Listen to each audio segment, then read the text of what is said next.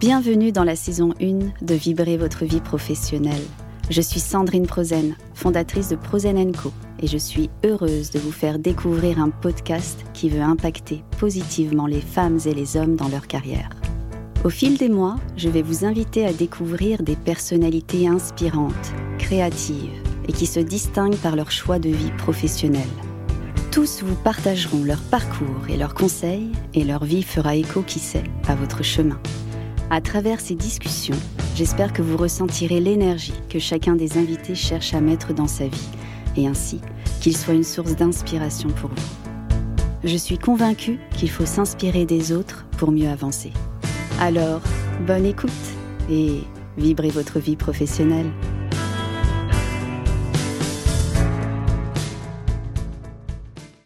Bonjour Magali. Bonjour Sandrine. Je suis ravie de t'accueillir aujourd'hui dans ce podcast Vibrer votre vie professionnelle. Euh, déjà, merci d'avoir accepté d'être là. Merci pour l'invitation. Ça me fait très plaisir d'être là avec toi. Euh, tu te souviens, on s'est rencontrés il y a quelques années au travers euh, bah, d'un événement auquel on était toutes les deux. Mhm. Et ce jour-là, en fait, je suis rentrée chez moi le soir et je me suis connectée sur Insta, Instagram et je me suis tout de suite connectée à ton profil parce que ton métier m'avait interpellée et surtout, bah, je voulais découvrir un peu qui tu étais. Et j'ai découvert une femme passionnée par son métier, qui l'aime vraiment, tu es dans le développement personnel, mais euh, mhm. pas que, parce que tu as une spécificité euh, particulière, on va en parler après.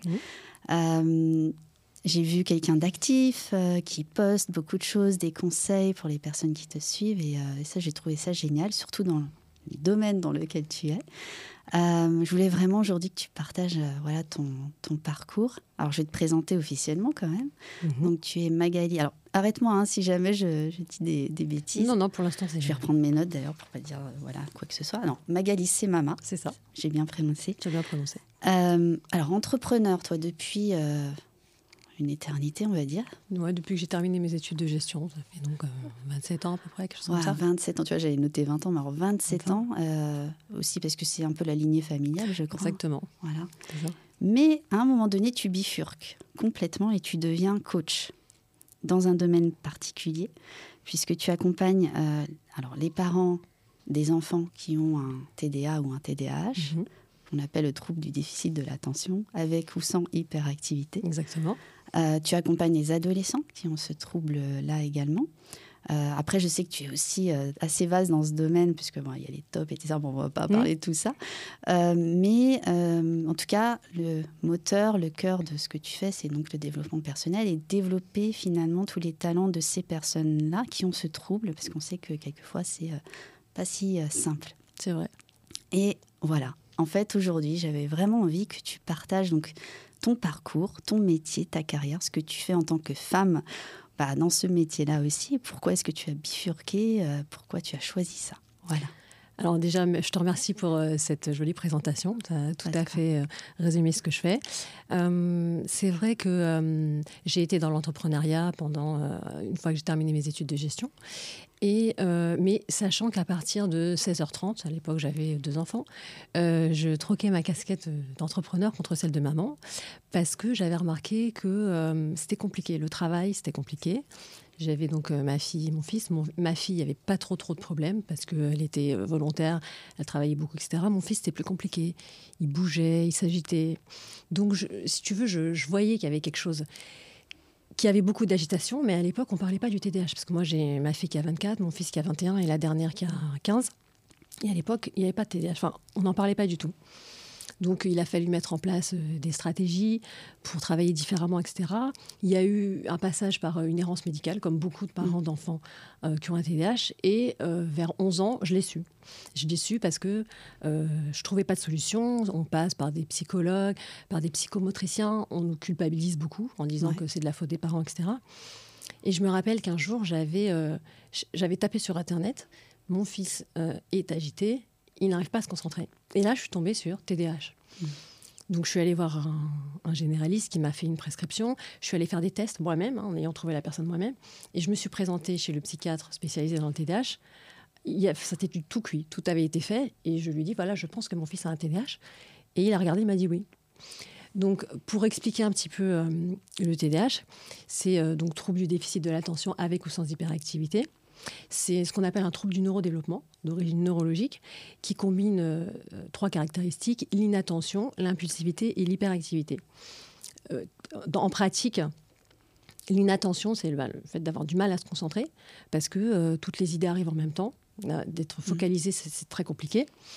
L'impulsivité, c'est euh, l'action qui précède la pensée. Et l'hyperactivité, ça peut être mental, c'est-à-dire beaucoup de pensées envahissantes et de l'agitation. Et c'est vrai qu'à partir du moment où on sait ça, on essaye de mettre des choses en pratique. C'est pour ça que quand j'ai eu un changement de vie personnel et professionnel, euh, je me suis, me suis pas demandé ce que j'allais faire. J'avais envie. Moi, j'ai eu des difficultés euh, avec mes enfants. J'ai envie de dire. Euh, c'est grâce à mes difficultés, c'est un peu un oxymore, mais c'est grâce à mes difficultés que j'en suis là aujourd'hui, parce que j'ai travaillé aussi sur moi en développement personnel, que j'avais envie d'aider les parents d'enfants qui avaient des difficultés, parce que moi j'étais passée par là, j'avais mis en place des stratégies, et j'avais envie de, les, de donner, de transmettre ce que je savais. Mmh de par mon expérience, mais pas que, parce que ça suffit pas à l'expérience. Il y avait des formations, etc.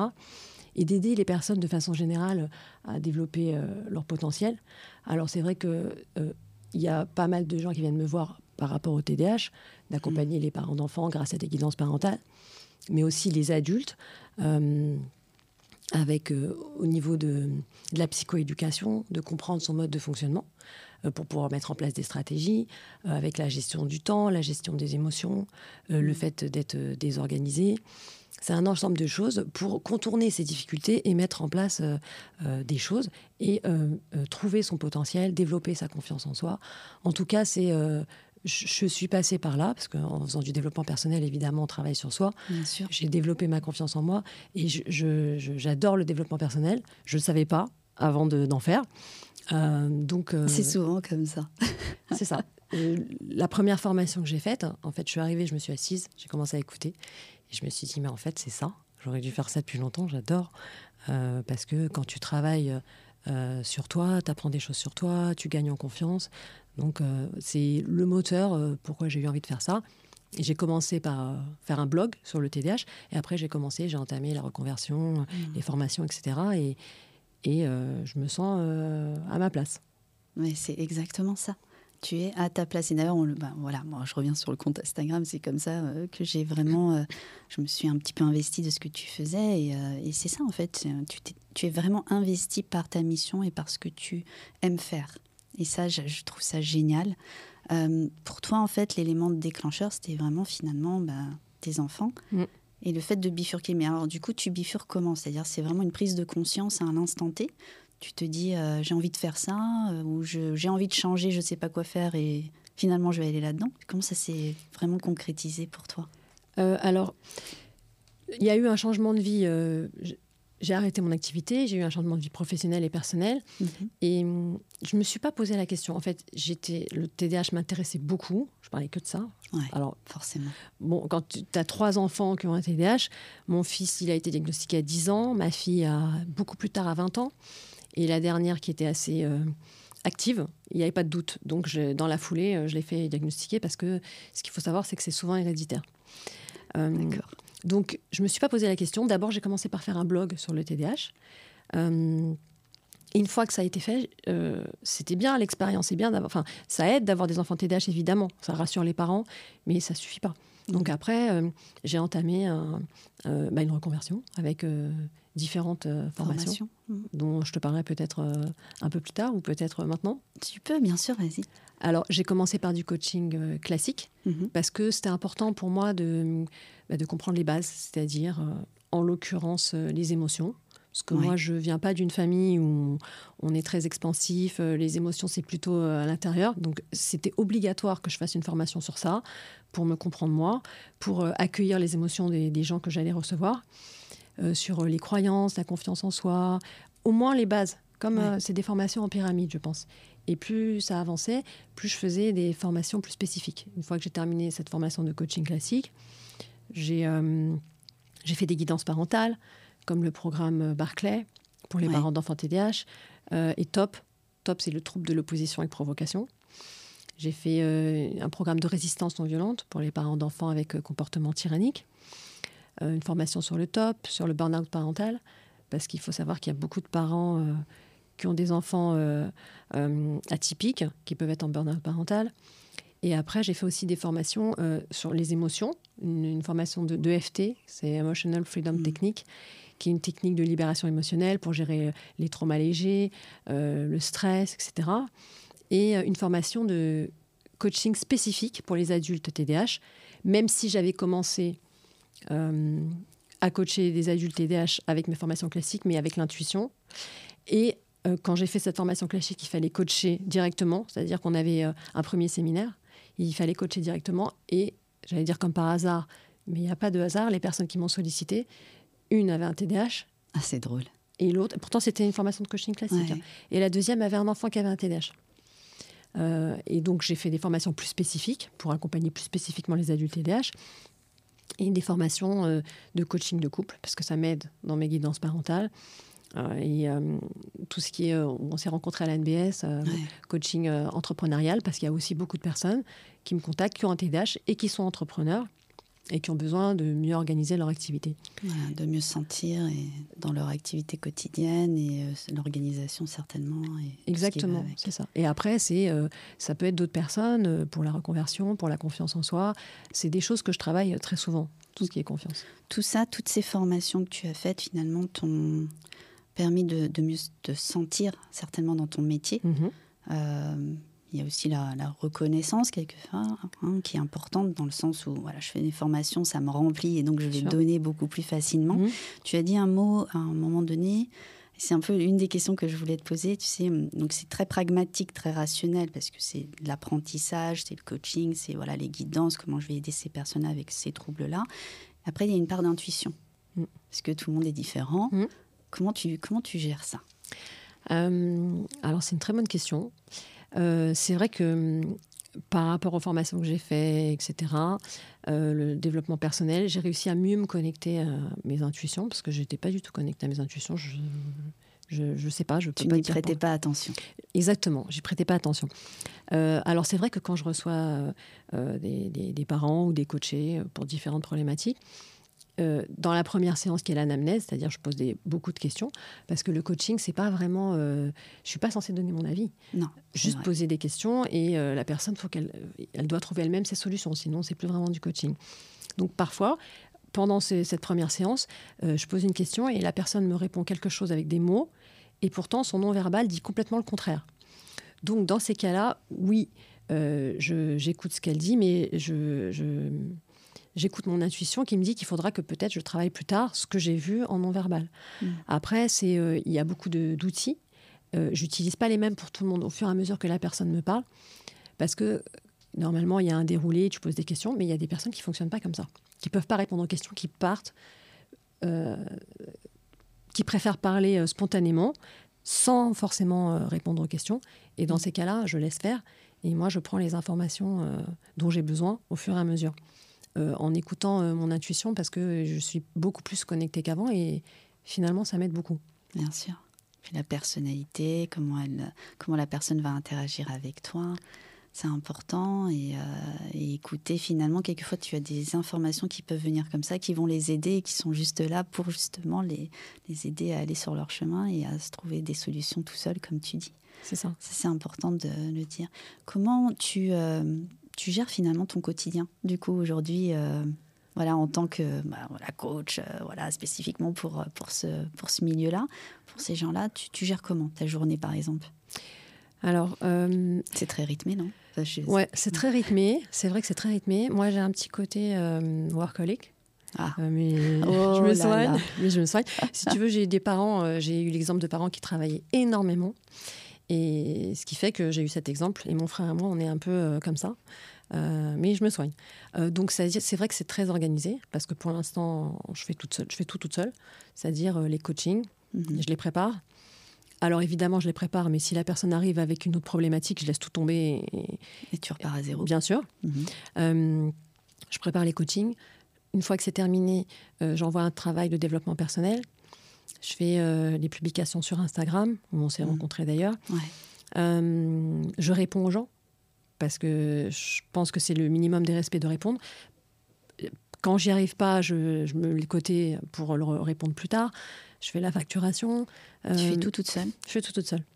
je réponds aux mails quand j'ai des. Alors j'ai énormément de demandes le mercredi. J'ai toujours eu beaucoup de demandes le mercredi parce que je suppose que c'est. J'en ai des enfants. Voilà. C'est ça. Hier, j'en ai eu, mais. Donc, j'essaye de répondre au fur et à mesure. Si je réponds pas, je fais une capture d'écran pour y répondre plus tard. Donc, oui, c'est vrai que je suis quand même. Euh, Passionnée. Voilà.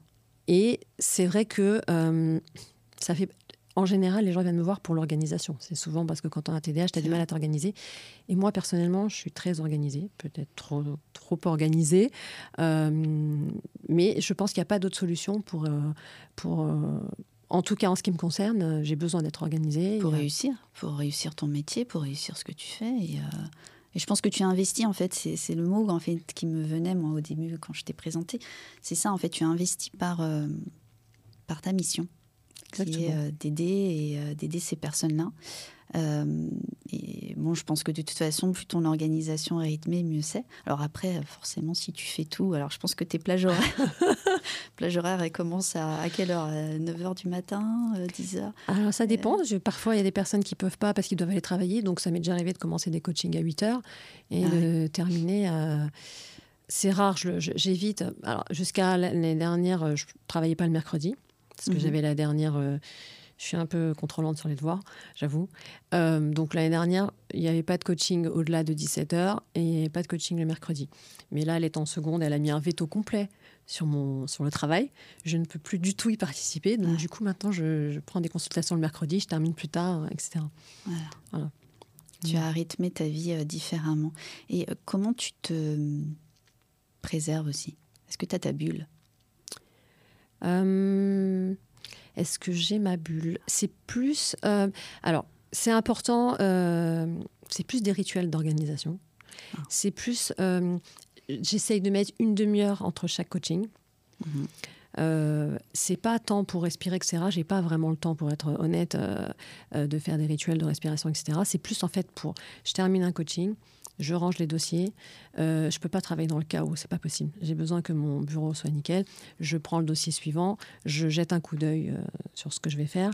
Euh, je rassemble mes esprits, c'est-à-dire je quitte le coaching que je viens de terminer. Parfois, il y a des coachings qui sont plus compliqués que d'autres, qui me demandent plus d'investissement ou, ou, parfois il y a. c'est plus certain je pense que certaines situations, je rebondis, hein, sont plus énergivores que d'autres. Je pense que certaines personnes sont aussi plus énergivores. Alors bien sûr, c'est toujours la chose de se dire, c'est parce que tu les laisses peut-être un peu plus rentrer euh, que d'autres fois ou que d'autres personnes. Et effectivement, je peux comprendre que euh, tes plages horaires, euh, tout doit, enfin, tu dois avoir ton, ta petite bulle entre les rendez-vous, ça c'est important. Rebondir, être à 100% avec la personne quand elle est avec toi. Exactement, c'est ça. C'est-à-dire c'est une demi-heure pour réussir à pour parvenir à switcher, mm. pour oublier tout ce qui vient de se passer, faire euh, table rase et recommencer. Parfois, j'ai pas le temps. Parfois, y a, ça s'enchaîne et qu'il y a 15 minutes. Dans ces cas-là, euh, euh, moi, je fais comme un comme un retour à zéro pour réussir à être euh, présente ici et maintenant. Et puis, comme tu disais, oui, il y a des personnes qui sont plus énergivores que d'autres. Il y a mm. des personnes avec qui il y a moins d'affinité ou c'est plus difficile parce que euh, parce qu'il y a moins de similitudes ou parfois qu'elles te renvoient des choses, euh,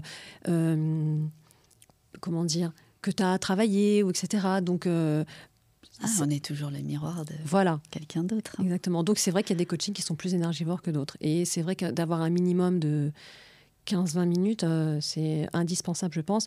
Et euh, Je dirais même peu. Tu vois, bon, après, de ma perception. Parce que quelquefois, on, absorbe tellement, en fait, aussi, même si on on ne rentre pas dans l'intimité, enfin, on rentre aussi un petit peu dans l'intimité quand mhm. même de l'autre. Mais euh, voilà, 20 minutes, quelquefois, ça peut être même peu. Ah oui, c'est sûr. Parce qu'on absorbe tellement et il faut se remettre dans le main d'une autre situation, d'une autre personne. C'est ça. Et tout ce qui est, par exemple, séance de FT, c'est chargé en émotions. C'est un peu plus long. D'habitude, c'est une heure, mais là, ça peut être une heure et quart. Il y a beaucoup d'émotions, etc. Et donc, c'est vrai que. L'EFT, euh, c'est des points de mémoire. Exactement. Hein c'est des points euh, euh, sur les méridiens, comme des points d'acupuncture, finalement, dans lesquels tu exprimes quelque chose qui a été compliqué pour toi. Ça peut être, par exemple, je pensais à une femme que j'ai accompagnée qui faisait de l'agoraphobie. Hmm.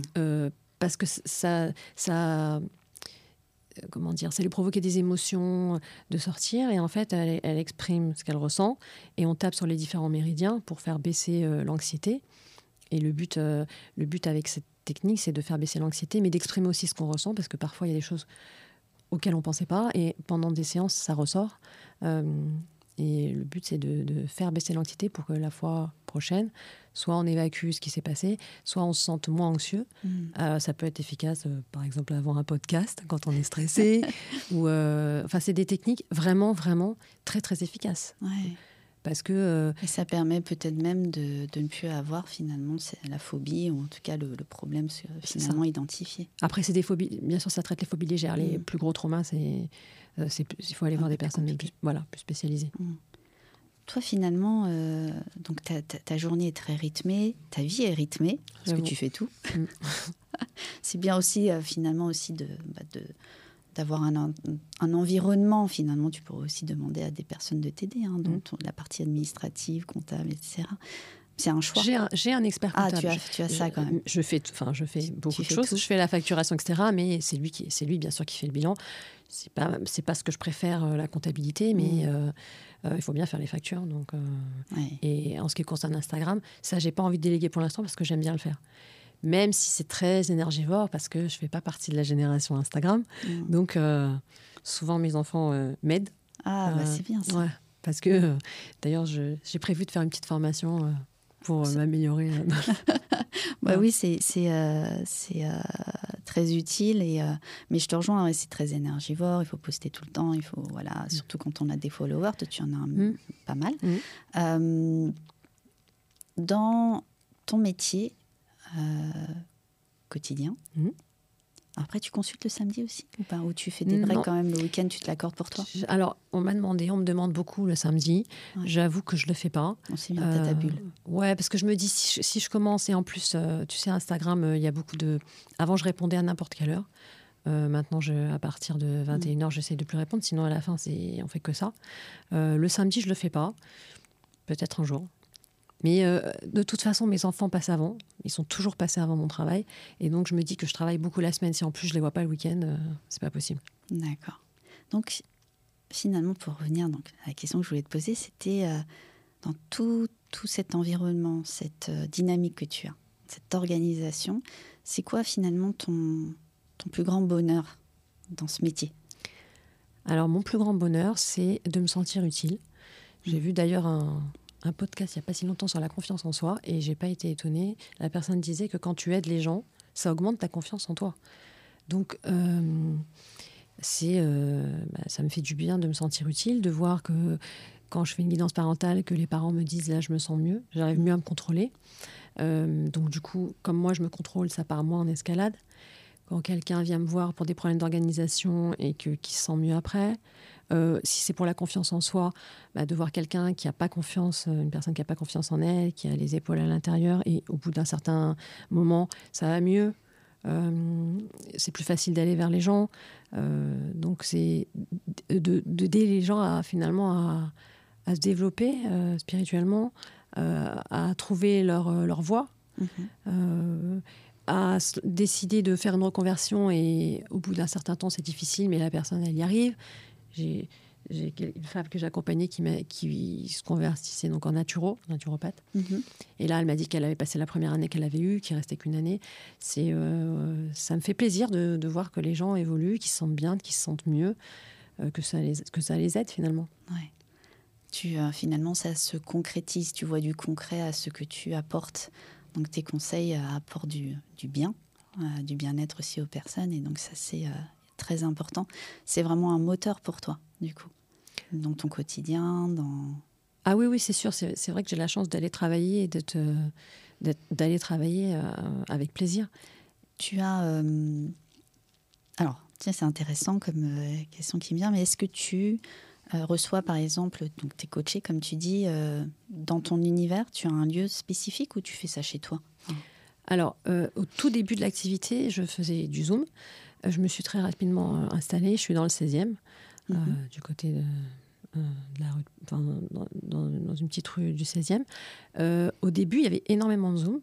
Après, les gens, il y avait le Covid aussi. Donc après, les gens ont préféré venir. Il y a certaines personnes qui préfèrent venir. Mhm. d'autres qui mélangent les deux que je ne verrai jamais parce que quand c'est les guidances parentales, il y a les deux parents, donc il faudrait qu'ils viennent les deux. Mhm. Mais de plus en plus de personnes préfèrent venir. Contact physique, euh, voilà, personnel, il y a plus de relations, on va dire, intimes qui, se, qui se créent, si tu veux. On est plus dans le partage que devant un écran. Et pourtant, je fais quand même 70% de mes coachings par écran interposé. il y a des personnes que je n'ai jamais vues, que je verrai jamais en vrai, mais on peut faire de l'EFT à travers l'écran. C'est pas parce qu'il y a un écran qu'il euh, y a des personnes, ça m'est déjà arrivé de, coacher euh, des personnes qui habitent en Thaïlande, euh, mmh. dans d'autres villes de France. Donc du coup, ça aide. Mmh. Et même s'il y a un écran, on se dit les mêmes choses. Mais c'est vrai que depuis qu'il n'y a plus le Covid, certaines personnes préfèrent venir parce qu'ils sont plus attentifs quand ils sont là et ça fait un moment à soi sans être dérangé par les mmh. enfants, etc. Du coup, c'est chez toi. Enfin, tu fais ça dans Non, c'est dans un cabinet. Ah, tu fais ça dans, un cabinet propre, voilà. C'est ça. C'était un choix important pour toi de scinder, finalement, avoir ton lieu euh, de vie et ton lieu euh, professionnel? Bah, C'était surtout euh, indispensable parce que j'ai trois enfants à la maison. Donc, alors, de temps en temps, je fais des coachings de chez moi. Le mercredi, ça m'arrive. je préviens qu'il ne faut pas rentrer. Mais tape à la porte, fais des signes. Ah Est-ce que tu peux me prêter ton pull, Tu peux me prêter ton sac? Et je peux pas m'interrompre, donc ça me déconcentre. Donc je le fais quand j'ai pas le choix, mais je préfère le faire euh, dans mon cabinet, même si c'est en Zoom. C'est euh, est-ce que aujourd'hui, avec du recul, euh, quand tu regardes tout ton parcours, tu regrettes? Tu te dis mince, j'aurais peut-être pu faire autre chose.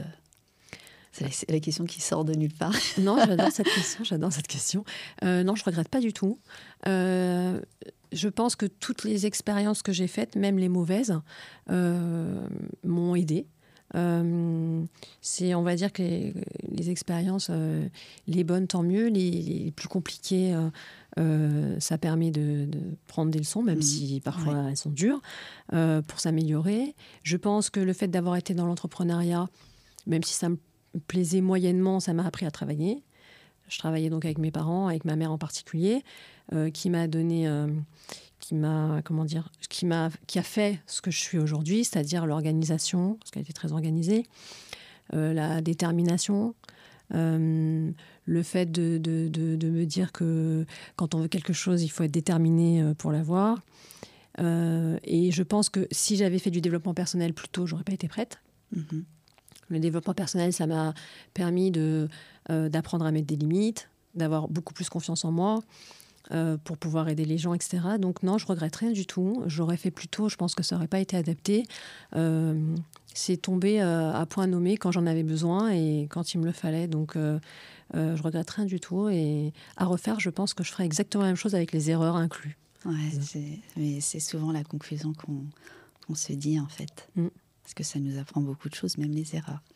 Et tu penses que c'est de la destinée ou un libre arbitre? Ah, c'est une bonne question ça. Est-ce que je pense que c'est la destinée ou le libre arbitre? Euh, En regardant tout ton parcours. Hein. J'aime bien cette question. Euh, je pense que euh, un peu des deux. C'est-à-dire qu'au début c'était la destinée. J'avais besoin de, j'avais besoin d'apprendre à mettre des limites. Et comme j'en mettais pas assez, donc c'est un peu comme Einstein qui disait que la folie c'est de faire toujours la même chose et de s'attendre à des résultats différents. Donc euh, j'ai recommencé deux fois, trois fois, jusqu'à temps que je prenne une bonne leçon euh, et que là, j'arrive à mettre des limites. Et du coup, ça a changé euh, beaucoup de choses dans mon mode de fonctionnement, beaucoup de choses dans les personnes que j'attirais, au niveau énergétique, etc. Et donc, après, ça a été le libre arbitre, une fois que ça a été la destinée. là, j'ai pris ma vie en main, j'ai fait ce que j'avais envie de faire. Et donc, c'était un petit mélange des deux même si je pense qu'il n'y a pas de hasard, euh, il n'y a que des rendez-vous. Voilà. C'est vrai. Que... J'aime beaucoup ce que tu viens de dire. Moi, je dis 80% de destinée, 20% libre arbitre. Et en fait, le libre arbitre va te. Ouais, tu vas, tu vas choisir le chemin sur lequel tu vas vouloir y aller. Alors, il va être plus ou moins difficile, mais de mhm. toute façon, l'événement, il est quand il est là, il est là, en fait. Donc, euh, donc j'adore. Merci pour, euh, Merci à toi. ce que tu réponds et ce que tu partages. Et il n'y a que des rendez-vous. Mm. Je, pense aussi. ce week-end, j'étais un week-end organisé euh, avec 35 euh, femmes. C'est des week-ends sportifs. On oh. fait que du sport. On rencontre. Euh, il n'y a que des femmes. Et c'est la deuxième fois que je le fais. Et comme par hasard, la première fois, la personne qui s'est assise à côté de moi, elle avait une fille TDAH sur 35 femmes. Hein. Et cette fois-ci, la même chose. Une autre qui s'assoit à côté de moi, on commence à discuter. Donc ça, c'est pas du hasard. Ça, c'est des gens que tu dois rencontrer, qui peuvent t'aider. Je pense que même les, gens avec qui c'est difficile, euh, ils t'apprennent quelque chose, même si c'est désagréable. Euh, comme tu disais, il y a des personnes qui peuvent être. Euh, tu peux avoir des mauvaises expériences, mais ça t'apprend des choses sur toi, sur ce que tu dois faire et pas faire, et vers Ah oui, bien sûr. En fait, c'est toujours un échange, un échange déjà d'informations, de énergétique, est-ce qu'on voit, est-ce qu'on ne mmh. voit pas, qui est là, et euh, et en fait, toutes les rencontres en fait nous apportent quelque chose et nous font grandir, même mmh. si la relation peut être compliquée ou peut-être que la relation va durer deux minutes. Mmh. Cinq minutes, c'est juste pour un message. Et puis après, on va passer du temps avec une personne. Peut-être pendant un laps de temps, on va être très bons amis pendant une période. Mmh. Après, on se voit moins, etc. Mais c'est parce que les choses qui, qui, étaient nécessaires ont été faites. Mmh. Et après, on passe à autre chose et ça nous permet de grandir. Exactement. C'est vraiment. Euh, et je pense que même dans ton quotidien, donc toi qui euh, as ces, euh, ces personnalités que tu coaches, euh, finalement, euh, ça t'apporte aussi. Enfin, ils ont forcément aussi des choses qui, te, qui nous donnent. Hein. Quand on coach quelqu'un, quand on partage, ça nous apprend beaucoup de choses. C'est sûr, c'est sûr. Et après, c'est vrai qu'il y a des personnes qui te correspondent et des personnes qui te correspondent moins. Mm. Et je pense que les personnes qui me correspondent moins, c'est celles qui me font le plus travailler. Parce que ça me permet de me remettre en question, de me dire pourquoi à un moment donné ça ne me correspond pas qu'est-ce que je devrais faire, euh, qu'est-ce qui me dérange à cette personne? Peut-être que c'est quelque chose que j'ai, que j'ai pas travaillé. Donc, euh, je pense que c'est les personnes les plus difficiles qui permettent d'avancer et de s'adapter aussi, parce que le coaching, c'est avant tout euh, s'adapter aux personnes qui sont en face de toi. C'est hyper intéressant ce que tu dis, parce que dans le milieu professionnel et en l'occurrence dans les grands groupes, dans les grandes entreprises et salariés, bah, les individus sont tous différents. Et très souvent, on se dit, bon, celui-là, bon, finalement, euh, la relation est compliquée, euh, mais on va pas forcément avoir l'analyse tout de suite. En tout cas, tout le monde ne va pas l'avoir, de se dire, bah, tiens, peut-être que j'ai quelque chose, quelque chose à travailler mmh. pour que ça se passe mieux. Peut-être que ça vient de moi, mmh. etc. Et donc ça, je pense que c'est quelque chose qu'on devrait tous faire. Enfin voilà, après, il faut être aussi dans le développement mmh. personnel. ça fait partie des bases. Et euh, je te rejoins tout à fait dans ce que tu dis. Vraiment. Parce que ça m'est déjà arrivé de, d'accompagner des, femmes ou des hommes où euh, il y avait quelque chose, euh, c'était difficile. Et donc après, une fois que c'est terminé, je me pose, il y a des supervisions aussi hein, pour dire voilà ce qui s'est passé dans ce coaching, ça m'a dérangé, etc. On se fait superviser aussi. Et à un moment donné, de dire pourquoi cette personne, il y a cette chose-là qui m'a dérangé. Mm. Est-ce que c'est quelque chose que, que j'ai chez moi et que du coup, quand je le vois en face, ça me dérange? Et donc la fois d'après, quand tu sais ça, tu mets ça de côté euh, pour être plus à l'écoute. Ouais, je suis d'accord. Euh, quel conseil tu donnerais aujourd'hui à une personne qui a envie de se lancer dans, euh, pas forcément donc le coaching, hein, il y a beaucoup de coachs, mmh. hein, voilà, on peut très bien euh, aimer le développement personnel, mmh. essentiel là-dedans, mais vraiment dans le même milieu de toi, c'est-à-dire vraiment spécifiquement pour les personnes qui ont voilà, un TDA ou une spécificité établie, on va dire. Bah, je dirais de se former. Parce que, alors d'être TDA, TDAH soi-même, ça aide, parce qu'on est passé par là, ou d'avoir des enfants. Euh, TDAH, ça aide, mais de se former, euh, de lire euh, sur le sujet. Il y a des nouvelles techniques régulièrement, de s'informer mmh. pour pouvoir affiner finalement son expertise. tout ce qui est aussi émotion, mmh. ça me paraît important de pouvoir gérer les émotions d'avoir quelqu'un qui est en face de toi qui est pas bien, qui pleure, de pas être gêné avec ça. Parce que si tu es gêné avec ça, c'est hyper compliqué. Ouais, c'est clair. Euh, et pour ça, il faut travailler. Euh, en fait, il faut se former. Parce que d'abord, euh, ça, ça, c'est important, ça rend plus légitime. on ne peut pas juste être coach et accompagner des, des parents d'enfants bah, qui sont en difficulté, en détresse, en burn-out. Donc je pense que c'est très très important de se former, de lire, de se renseigner, d'aller dans les, dans les colloques, de faire des formations. Mm pour apprendre plein de choses finalement sur le sujet. Bien sûr. Et euh, sur juste euh, si la personne a envie de se lancer voilà, et se dire je veux me mettre à mon compte, et c'est quoi le conseil que tu donnerais? Alors, euh, bah, c'est vrai que quand, je m'étais lancée, mes enfants m'avaient encouragée. Mon père était plus sceptique parce que le, coaching, il savait pas trop ce que c'était, c'est quoi, c'est psy, c'est mm. c'est pas palpable. mais c'est vrai que mon fils m'avait dit comment tu sais que ça a marché? Je lui dis, mais en fait, euh, alors c'est pas du tout prétentieux ce que je vais te dire. Je lui dis, en fait, si je pars dans l'idée que ça va pas marcher, c'est même pas la peine que j'y aille. Donc euh, j'y vais. Et évidemment que ça peut traverser l'esprit et qu'est-ce qu'on fait si ça marche pas.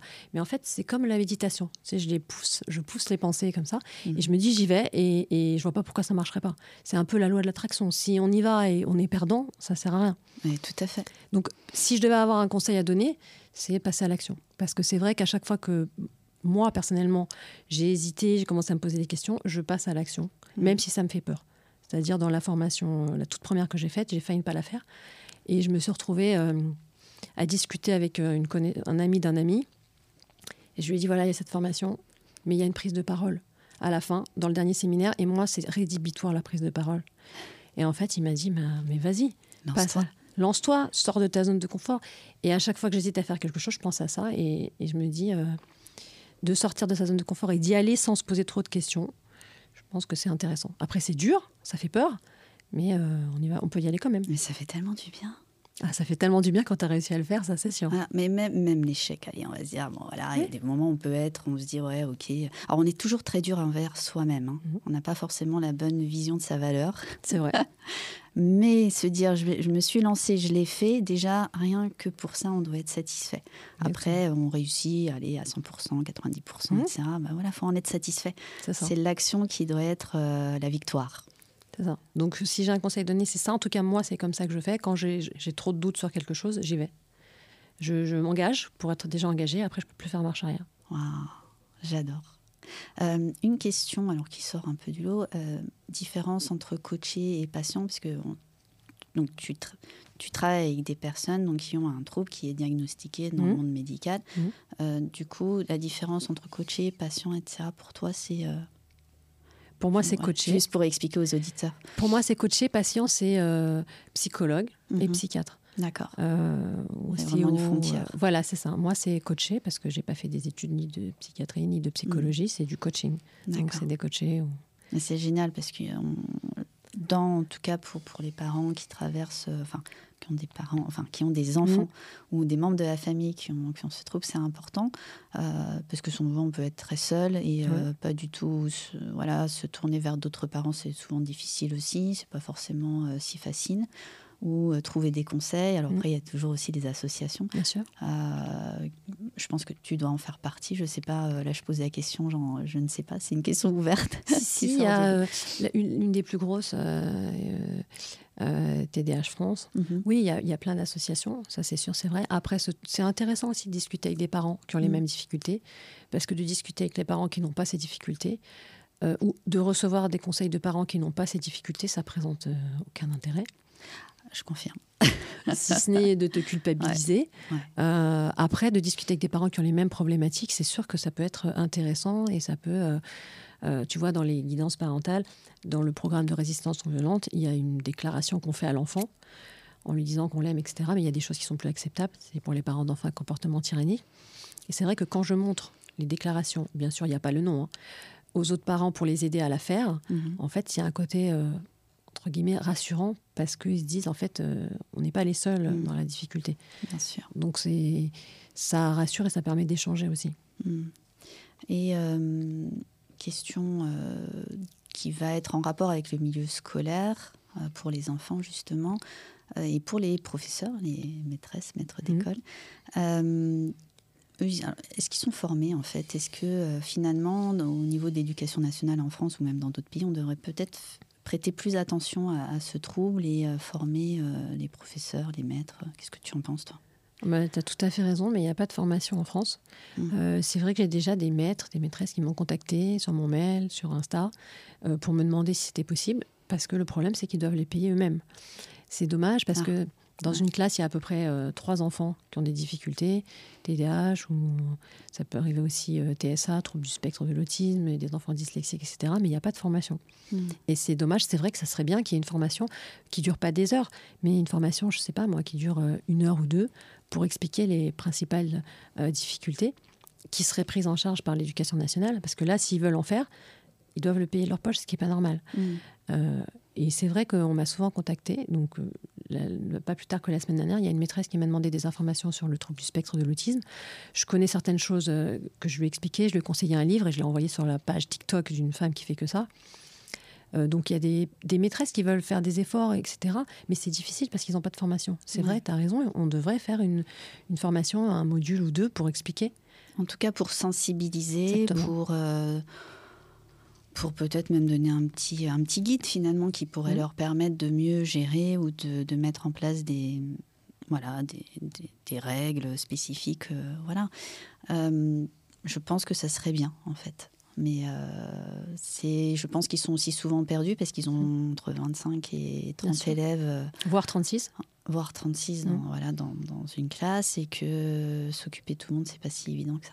C'est sûr. Après, nous, en tant que parents, on va pour expliquer. Moi, j'y allais tout le temps pour expliquer au professeur, euh, quitte à passer pour une emmerdeuse. j'ai une maîtresse qui, enfin, j'ai une prof qui me l'a dit, Madame, euh, Madame Sama, vous êtes une emmerdeuse, vous avez cette réputation. Ah. Et je t'avoue que ça m'a fait très plaisir. Je l'ai remercier parce que ça veut dire que je suis entendue quand même. Mmh. Mais euh, c'est vrai que ça serait très intéressant de faire des, des formations pour les aider parce qu'en fait, souvent, il y a des professeurs qui sont, qui sont là pour aider, mais euh, ils n'ont pas, le, ils pas toutes les informations pas les infos, le temps aussi. Bon, après, mmh. voilà. Mais c'est effectivement, je pense que ça serait une très bonne mmh. idée. C'est sûr. À bon entendeur hein, pour euh, le ministre de l'Éducation mmh. euh, nationale en France. Euh, est-ce que tu as des projets futurs, toi? Alors, j'aimerais bien faire de nouvelles formations. Il y en a une en particulier qui m'intéresse depuis un petit moment. J'hésite à la faire parce que euh, le formateur aime bien que les élèves se mettent au milieu, se mettent à danser, etc. Mais il faut y aller. Voilà, voilà, donc je pense que je, je, vais, je vais, finir par la faire. Euh, après, ouais, peut-être qu'un jour je ferai euh, une conférence. J'ai déjà été sollicitée pour ça. Euh, et euh, voilà, régulièrement faire des, des, formations. Euh, T'enrichir. Voilà, exactement, enrichir, plus de, plus de matériel, plus d'outils pour accompagner. Et dans les neurosciences aussi, etc., mhm. je suppose. Parce que c'est aussi lié à. Mhm. Ça sera des nouvelles formations et, lire beaucoup de choses sur le sujet, aller à des colloques, etc. Parce que mhm. quand je reste longtemps sans faire une formation, au bout d'un moment, je m'ennuie. Donc, ah. Celle-là me paraît pas mal du tout. C'est une formation euh, PNL, programmation neurolinguistique. Et c'est vrai que dans ma première formation, il y avait des outils de PNL que j'adore, que j'utilise souvent. Donc euh, je m'étais dit, euh, ça pourrait beaucoup aider.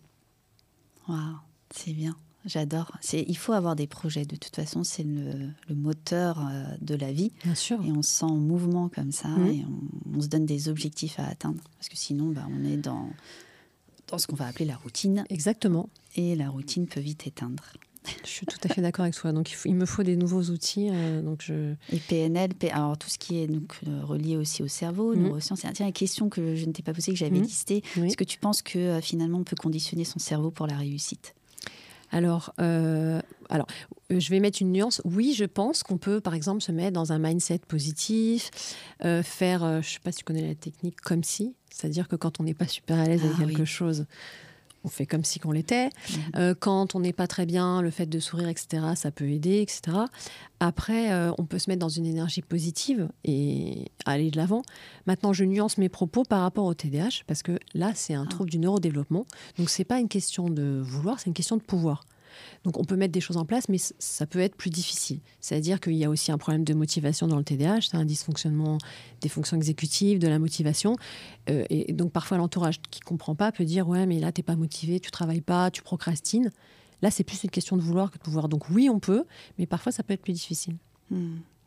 Finalement le meilleur conseil qu'on on pourrait donner, alors après quand on a euh, ce mmh. trouble d'intention, c'est finalement d'aller complètement, alors ça aller dans, ce que je dis au quotidien, mais d'aller dans le plaisir, mmh. dans le plaisir de, ce que j'aime faire, dans la passion, dans le voilà, donc euh, le choix du métier, par exemple pour ces personnes quand tu as ce trouble, peut-être que moi, je l'ai, hein, je n'ai mmh. pas été diagnostiquée, mais pourquoi pas, bah, finalement c'est d'aller dans le plaisir et d'aimer ce que l'on fait au quotidien pour euh, avoir cette motivation et cette impulsion. C'est ça. C'est tout ce que tu viens de dire, c'est exactement ça. C'est-à-dire que euh, euh, comme les personnes qui ont un, qui ont un TDAH ont un circuit de la récompense raccourci, donc mm. ça veut dire qu'ils ont besoin d'aimer ce qu'ils font, qu'ils ont besoin de plus de plaisir, qu'il y ait de la dopamine, etc. Donc moi, le conseil que je donnerais, c'est de faire quelque chose qu'on aime. Alors, de faire un métier qui nous passionne, c'est ça aide à être motivé, et de commencer la journée par quelque chose qu'on aime plutôt que par quelque chose qu'on n'aime pas, pour se mettre Mhm. dans une énergie euh, positive. Ouais. Donc ça me paraît indispensable le plaisir euh, d'aimer ce qu'on fait. Sinon, c'est pour tout le monde hein, finalement, mais encore plus quand on a des difficultés avec la motivation. Ça, je prends, je prends. Alors, on va passer à la minute vibration proézène. Bon, tu connais le principe, Oui. des questions qui fusent et tu Mhm. réponds. D'accord. Euh, T'es prête? Je suis prête, toujours prête. Alors, si tu devais mettre en avant une de tes qualités pro aujourd'hui, ici et maintenant dans cette pièce, quelle serait-elle? L'écoute active. Waouh, bah oui. Mais c'est toi. Mais c'est ça. Merci. Si tu devais mettre en avant ton côté zen ou un rituel zen en un mot, lequel serait-il? Je peux donner deux mots ou pas? Ouais, tu peux. Euh, L'organisation et le sport. L'organisation que tu tiens de ta maman Voilà. et le sport parce que c'est Parce que j'ai découvert récemment que de faire euh, beaucoup de sport, ça me permettait d'être plus zen et de penser à rien. Mais si je suis totalement d'accord. Incroyable. On met notre cerveau de côté pendant quelques, quelques temps. Et euh, alors, c'est quoi comme sport? Du coup, je rentre dans le détail. Alors, euh, ça peut être du pilate, du Ouais. yoga. euh, et récemment, je me suis essayée à du new former. C'est quoi ça? C'est, C'est- euh, ça ressemble au pilate, mais c'est sur des machines. Ah. Mais c'est tellement difficile qu'en fait, j'ai remarqué que plus c'était difficile, plus je suis concentrée et moins je pense. Ah, c'est intéressant. Donc j'ai un peu exagéré ce dernier mois, j'en ai trop fait. Donc là, je me suis mis un peu en pause et tout à l'heure, je reprends un cours de yoga parce que je me suis dit non, là, ça fait trop longtemps que je n'ai pas fait du sport. Et ce week-end, j'en ai fait intensif. Euh, J'ai fait six Wow. cours par jour, euh, Wow. mais j'étais bien en terminant. J'étais bien. Et ça apporte de la sérénité, du bien-être. Et puis le corps, c'est très important. Je le dis à tout le monde aujourd'hui, il faut s'en préoccuper. Moi, j'ai voilà, vécu là, les deux derniers mois, c'était un peu compliqué pour moi. Mais en tout cas, il faut s'en préoccuper. Euh, si notre machine physique ne fonctionne plus ou a des problématiques, ben, on ne peut plus euh, voilà, continuer et aller de l'avant. Donc, euh, plus on se préoccupe de soi-même, De sa maison. de sa maison, euh, mieux c'est. Et surtout pour, bah, pour les autres. Il y avait un proverbe hindou qui disait si tu veux bien vivre, euh, si tu as envie que ton âme reste dans ton corps, il faut bien t'en occuper. Oh, j'adore. Moi aussi, je l'ai bien aimé. Alors, quelle couleur te représente le mieux? Hum, rose fluo. Ouah, Attends, je regarde. Non, j'en ai pas. Il n'y en a pas là. Il y en a pas. Euh, entre deux rendez-vous, tu es plutôt thé, café ou eau? Alors, euh, il y a deux mois, je t'aurais dit cappuccino ou café. Donc là, j'ai décidé d'arrêter. Ça fait deux mois que je ne bois plus de café. Donc, eau. C'est-à-dire que j'en bois pas assez, mais je me suis remise à en boire parce que c'est important, je pense. C'est important et on dit que euh, le cerveau est composé à 95%, je crois, d'eau, un truc comme Je ça. pourrais pas te confirmer. ça. Voilà, et euh, voilà, bon, bah, Donc, un petit rappel. Euh, ton rituel matinal pro et zen en trois étapes. Alors, d'une part, je me lève deux heures avant le premier rendez-vous. Oh, oh. Euh, en fonction de si je suis deux heures à l'avance ou pas, euh, je commence par euh, prendre un petit déj léger. Après, direction salle de bain, euh, ravalement de façade. C'est-à-dire que la totale routine, morning routine, etc. Je, sors je ne sors que quand je me plais. Après, donc, je m'habille. Vêtements préparés de la veille, c'est mon côté contrôle fric, ça. Euh, euh, ordinateur prêt, tout est prêt et euh, je file pour arriver à mon cabinet une demi-heure avant parce que je déteste arriver à l'arrache juste avant le rendez-vous. D'accord. voilà. Organisé et euh, je note se plaire avant de sortir et ça c'est important. C'est Très important. La notion de plaisir dans tout ce que l'on fait, mais même vis-à-vis Mhm. de soi-même. C'est ça. ça Je suis d'accord. important. Je suis d'accord. Euh, si tu étais un animal, lequel serais-tu? Une lionne. Oh, oui, ça te va. J'ai hésité entre deux Ah, c'est qui, sont diamétralement opposés. Euh, une lionne ou une biche. Mais je me sens plus lionne. Parce que j'ai un côté quand même assez sensible. Ah. Mais peut-être une biche déguisée en lionne, je sais pas. Les deux, on prend les deux. allez. Euh, si tu étais un livre, lequel serais-tu? Je serais le parfum de Patrick Suskind. Je connais pas. Alors, c'est un livre sur le parfum que j'ai lu il y a une vingtaine d'années. Euh, à la base, je voulais être née, moi. Parce que j'ai un odorat très, très développé. J'ai adoré ce livre. Donc, euh, j'ai vu le film aussi, mais j'ai beaucoup aimé ce livre sur euh, le parfum. C'était un peu glauque comme livre, mais très intéressant. Ils en ont pas fait un, un film? Si, si, tout à fait. Ah, mais alors j'ai vu le film. Oui, Voilà. effectivement. un Le livre peu est mieux. ouais. D'accord, beaucoup mieux. Je note. Ton mentor pro de tous les jours qui t'inspire? Alors, mon mentor pro, ça serait une femme qui s'appelle Claudie Duhamel. C'est la, une psychologue québécoise qui a fait passer les tests à mes enfants, les tests pour le TDAH. Et j'aime beaucoup cette femme parce que parfois c'était difficile, on va pas se mentir. Hein. et en fait, elle arrive à, à trouver le potentiel de chaque personne. C'est-à-dire que parfois j'allais la voir parce que j'avais besoin d'explications, etc. Et en fait, j'arrivais, j'étais pas bien. Et je ressortais, j'étais au top. Euh, parce qu'elle encourage, elle fait du renforcement positif. Euh, c'est important, en fait, en tant que parent d'enfant TDAH, de dire euh, bah, c'est bien ce que vous faites, vous êtes une bonne maman, vous faites beaucoup d'efforts, parce qu'en fait, on, on, a beaucoup de commentaires désagréables que c'est notre faute, etc. Donc, une certaine bienveillance, euh, toujours des mots gentils, etc. Et en fait, je vois quand j'accompagne des coachés qui ont du mal à passer à l'action ou des parents qui sont débordés, etc. C'est important d'entendre des choses gentilles, bienveillantes, que je pense, hein, parce que je, dis, je ne dis que des choses que je pense. Je dis si je si je pense pas, je ne le dis pas. Voilà, je suis assez franche. Euh, et c'est important en fait, des coachés qui arrivent, euh, qui avaient un petit travail à faire, qui me disent en fait j'ai rien fait. Et quand on fait le point, en fait ils ont tout fait. Euh, donc c'est important de, je pense que c'est très important d'encourager les gens, de faire du renforcement positif parce que ça fait toujours du bien d'entendre des paroles euh, agréables, gentilles. c'est vrai. Et donc toi, elle te reboostait quelque part. À chaque fois. Et, ça m'a, ça m'a beaucoup inspiré. Génial. Ton mentor zen de tous les jours qui t'inspire? Alors, euh, j'en ai pas vraiment. J'aime bien certaines personnes que je suis sur les réseaux, mais du genre Sadhguru, je crois. J'aime bien ce qu'il dit, mais je suis pas là à écouter tous les jours ses vidéos. J'aime bien aussi Jimmy Hughes. Mais euh, j'ai pas trop vraiment de mentor euh, zen. Ça serait plus, euh, pour moi, la zénitude, ça passe par la persévérance, avoir la foi, la détermination. C'est ce qui me permet. Je suis, pour être honnête avec toi, je suis pas une femme très très zen, même si je peux en avoir l'air. mais on va dire que la zénitude, j'arrive à l'avoir en me disant que ça va aller, que que j'ai la foi, qu'il n'y a pas de raison que ça marche pas, et ça me permet d'être euh, plus zen, voilà, moins, moins anxieuse, voilà, c'est moins stressée et anxieuse. Exactement. Attention, question finale. Mhm. Si tu étais le meilleur conseil de coach pour booster l'attention, lequel serait-il? Ah, C'est difficile, un seul, ah, mais euh, je dirais euh, faire quelque chose qu'on aime. Ça me paraît plaisir ça me paraît très important de faire quelque chose qu'on aime et de commencer la journée euh, par des choses qu'on aime plutôt que par des choses qu'on n'aime pas. Ça me, je pense que c'est très important. Voilà, donc le matin, on se lève et on fait tout de suite quelque chose que l'on aime. Et après, la journée, normalement, se déroule beaucoup mieux. Je pense. merci Magali pour tout ce partage. Merci Sandrine, merci pour l'invitation. C'était euh, génial et euh, bah, au plaisir de te revoir. Avec grand plaisir.